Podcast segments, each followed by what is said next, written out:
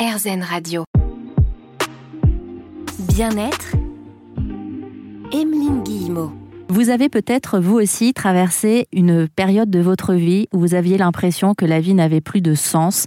Certains appellent ça la dépression, d'autres ont des crises d'angoisse qui viennent se manifester plusieurs fois par jour. C'est peut-être votre cas en ce moment. Avec Gwenaëlle Percio, psychologue, nous parlons de cette période, effectivement, que l'on appelle la perte de sens. Vous avez écrit votre livre qui nous permet de savoir comment la traverser. Ce livre est sorti aux éditions Erol.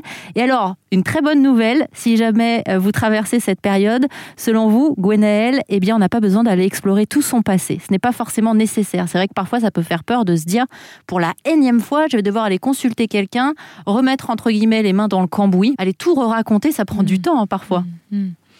Oui, ça c'est une croyance très occidentale que euh, il, faut parler, parler, parler pour aller mieux. Hein. Donc la parole est précieuse, hein, c'est pas pour rien quand même que je suis psychologue, euh, et, les mots sont, vraiment euh, essentiels pour moi, mais il faut déconstruire en fait ce mythe que si on n'a pas récuré tout le fond de la cuve, il va rester des choses difficiles. En fait, heureusement, on peut faire l'économie de ça puisque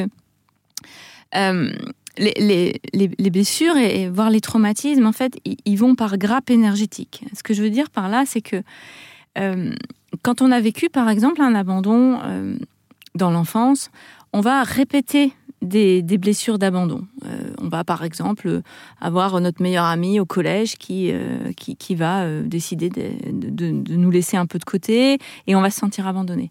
On va avoir notre premier amour qui lui aussi va à un moment nous laisser de côté et ainsi de suite. On va répéter comme ça. Et quand on, arrive à un moment où la souffrance est trop grande et qu'on a besoin d'être aidé, qu'on arrive par exemple chez un thérapeute, le thérapeute, il va nous aider à voir quel est euh, le fil, on en a souvent plusieurs, mais en tout cas le, fil de souffrance sur lequel on est en ce moment, qui peut être par exemple la blessure d'abandon. Ça peut être aussi le rejet, la trahison, etc. Et, il va nous, permettre d'aller euh, apaiser la charge émotionnelle liée à cette blessure et sans aller revisiter toutes les, perles en fait de ce grand collier, c'est-à-dire tous les événements traumatiques liés à l'abandon. Puisque quand vous allez euh, arriver par exemple à parler de, cette première euh, premier abandon avec euh, votre première petite amie, vont vous revenir en même temps l'ami du collège, peut-être votre père qui est parti très tôt de la maison, qui vous a laissé avec votre mère, et peut-être d'autres abandons. Et tout va ensemble. Et l'important dans ces processus de guérison, c'est pas tant d'avoir compris et tout identifié, c'est de libérer la charge émotionnelle liée à cette blessure. Et quand je dis libérer la charge émotionnelle, bah, souvent ça va être d'exprimer de, l'émotion, donc ça peut être typiquement dans l'abandon de la grande tristesse. Ça peut être aussi de la peur que ça recommence. Ça peut être de la colère que ça nous soit arrivé.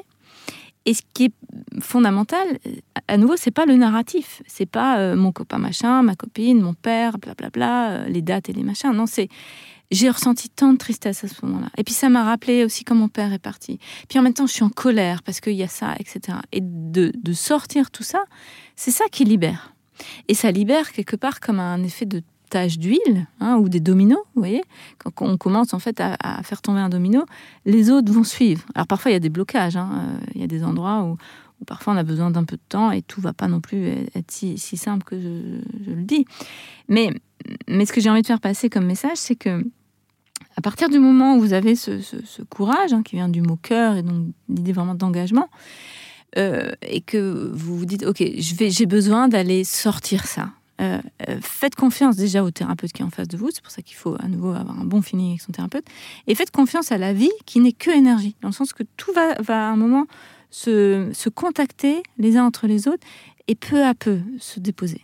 Merci à vous, hein, Gwenaël, pour votre lumière aussi et générosité dans tout ce que vous partagez avec nous sur RZN Radio. Dans un instant, on va continuer à cheminer ensemble autour des blessures d'attachement. Vous l'évoquez un peu dans ce livre-là, mais vous vous êtes spécialisé en la matière et je suis une grosse curieuse, j'ai envie d'en savoir davantage. On en parle dans un instant sur RZN Radio.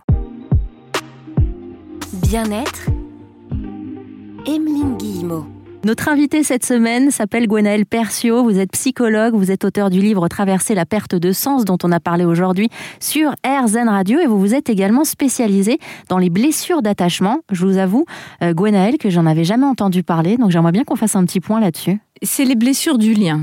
Hein. Si je devais résumer, euh, pour qu'on voit tout de suite où on se situe, c'est les blessures dans la relation à l'autre.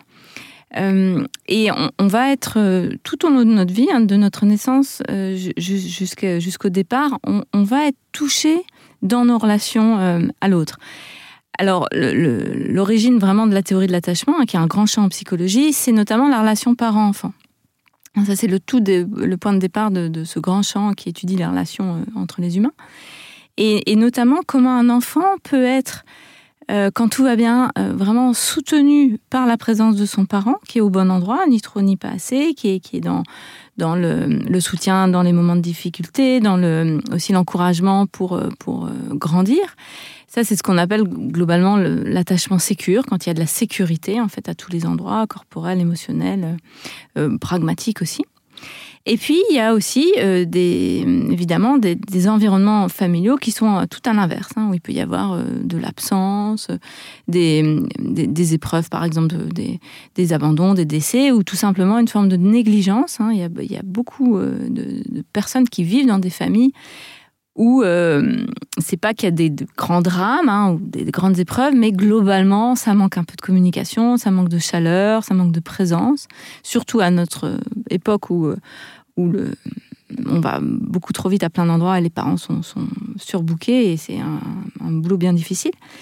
Et ça, ça peut créer ce qu'on appelle à l'inverse un attachement insécure, avec donc des zones de fragilité. Et ces zones de fragilité, eh c'est ce qu'on appelle les blessures d'attachement.